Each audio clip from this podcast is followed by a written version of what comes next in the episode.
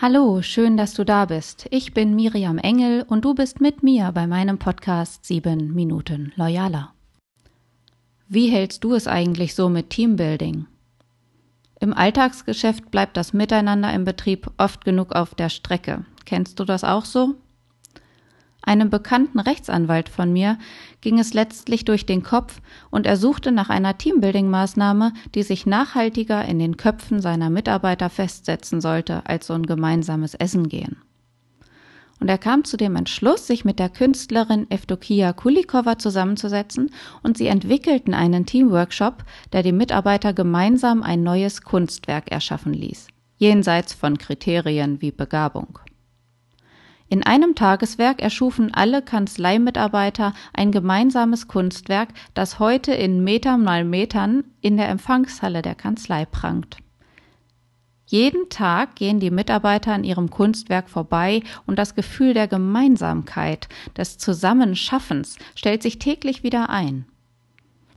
Zur Erinnerung an die positiven Gefühle während der Entstehungsphase wurde der Workshop auch fotografisch begleitet. Ein Album voller Glücksgefühle, das jeder Mitarbeiter mitbekommen hat. Glücksgefühle im Arbeitskontext.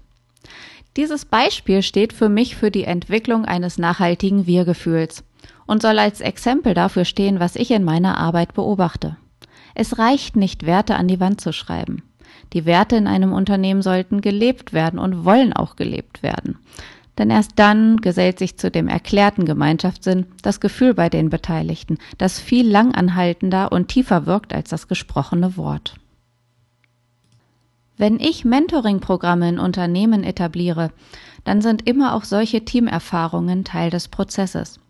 Das gefühlte und gelebte Miteinander schafft die Bindung und die Loyalität zueinander und bekräftigt damit noch die Mission der Zusammenarbeit. Loyal Works. Andere Teams, die ich kenne, sind in Hochseilgärten gegangen, um das gegenseitige Vertrauen zu stärken. Doch es geht mir hier gar nicht nur um die Maßnahmen und das, was genau miteinander gemacht wird. Dahinter steckt ein noch viel wichtigerer Aspekt, nämlich dass die Mitarbeiter sich oft nur im Arbeitskontext kennen. Und durch diesen Tapetenwechsel, einen neuen Rahmen, können sich die Mitarbeiter mit anderen Facetten kennenlernen. Die Gefühlsebene tritt nach vorn. Wer ist der ganze Mensch dahinter? In meiner ersten Folge hatte ich berichtet, dass viele Menschen eine Maskenexistenz im Arbeitsleben aufbauen. Und gerade solche Teammaßnahmen wie hier ähm, bebeispielt, ermöglichen es, diese Masken abzulegen und sich als ganzen Menschen authentisch kennenzulernen. Und das ist genau der Punkt, an dem wir ansetzen wollen, um Vertrauen aufzubauen. Vertrauen muss durch diese Maske durch. Vertrauen findet dahinter statt, nicht vor der Maske. Denn erst wenn die Maske abgelegt ist, kann Gefühl zugelassen werden. Und das ist diese Nahbarkeit, das Menschliche und das Herzliche, was wir brauchen, um wirklich authentisch miteinander arbeiten zu können, zusammenarbeiten zu können. Der ganze Mensch, der auch den ganzen Menschen des Mitarbeiters wahrnimmt, da erst kann sich so ein, ein Zusammenhalt aufbauen, der für den der erste Schritt Vertrauen ist. Und wenn Vertrauen und Miteinander gegeben sind, dann kann sich Loyalität aufbauen. Und das ist das Ziel, das ich verfolge.